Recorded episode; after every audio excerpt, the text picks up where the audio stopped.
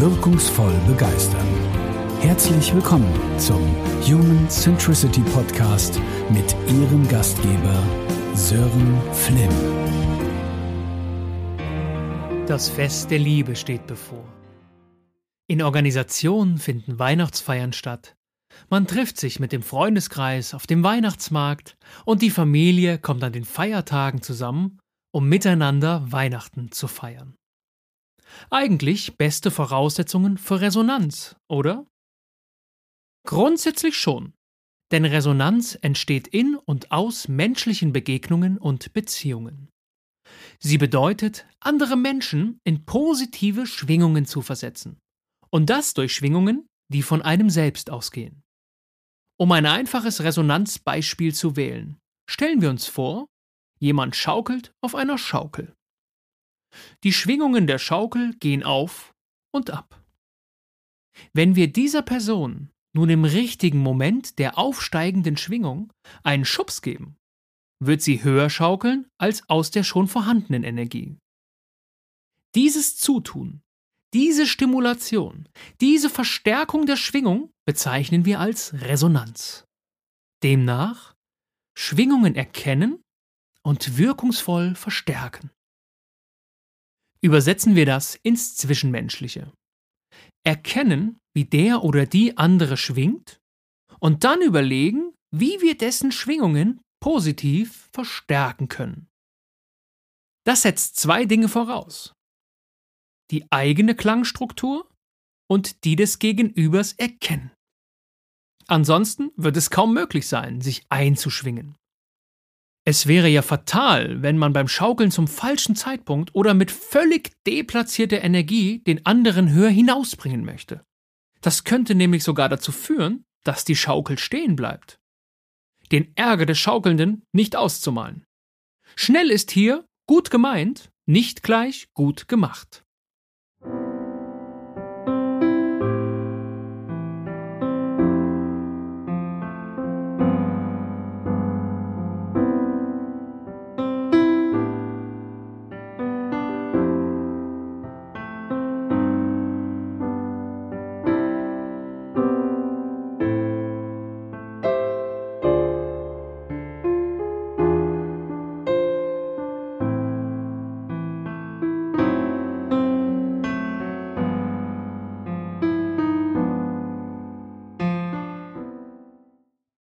Schauen wir auf das Weihnachtsfest. Üblich ist es, den Lieben mit Geschenken eine Freude zu machen. Wenn wir so wollen, ist das ein Akt der Resonanz. Kennen Sie die Familienmitglieder, die ihren Artikel der Begierde gern konkret benennen? Oder auch solche Familienkollektive, bei denen es sogar üblich ist, eine Art Bestellliste einzuholen und umzusetzen? Da werden dann Artikel direkt in einer Online-Liste hinzugefügt, die dann praktischerweise nur noch bestellt und bezahlt werden müssen. Klasse, oder? Ich persönlich finde das recht fragwürdig. Mit ernst gemeinter Resonanz hat das wenig zu tun. Klar, es soll vermieden werden, dass jemand etwas geschenkt bekommt, was er gar nicht gebrauchen kann oder nicht haben mag. Der einfache Weg dafür ist eben jene Bestellliste. Da weiß man schließlich, was man bekommt. Und der oder die Schenkende weiß auch, was gekauft werden muss. Übrigens ist eine Wunschliste nicht das, was ich meine. Sich viele Dinge zu wünschen, von denen dann eines oder zwei in Erfüllung gehen, ist absolut in Ordnung. Als Kinder lieben wir genau diesen Überraschungsmoment. Was wird es wohl sein, was der Weihnachtsmann von unserer Wunschliste für uns ausgesucht hat? Mit dem, was ich zuvor angedeutet habe, meine ich eine tatsächliche Bestellung davon, was man zu Weihnachten gern haben möchte. Sicher weißt du genau, wovon ich spreche. Wollen wir durch Weihnachtsgeschenke in wirkliche Resonanz treten, braucht es eine andere Vorgehensweise. Nämlich eine solche, die ich zuvor in dem Schaukelbeispiel kurz angedeutet habe. Sich selbst gut überlegen, was den anderen in positive Schwingungen versetzen kann. Das setzt voraus, sich wirklich für den anderen zu interessieren und überhaupt willens zu sein, sich auf ihn oder sie einzuschwingen. Du kennst sicher solche Momente, wo du das Gefühl hattest, jemand hat sich wirklich Gedanken gemacht, was dich in positive Schwingungen versetzt.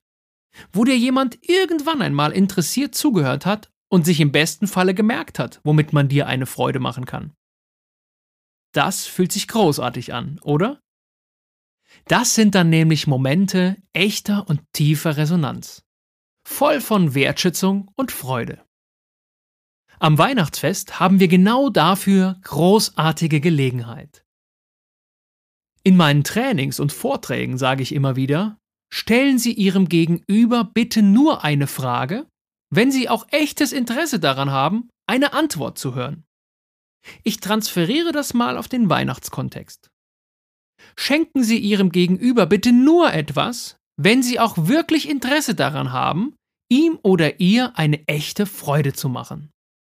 Ansonsten ist die Grundintention des Schenkens zu Weihnachtsfest aus meiner Sicht total verfehlt.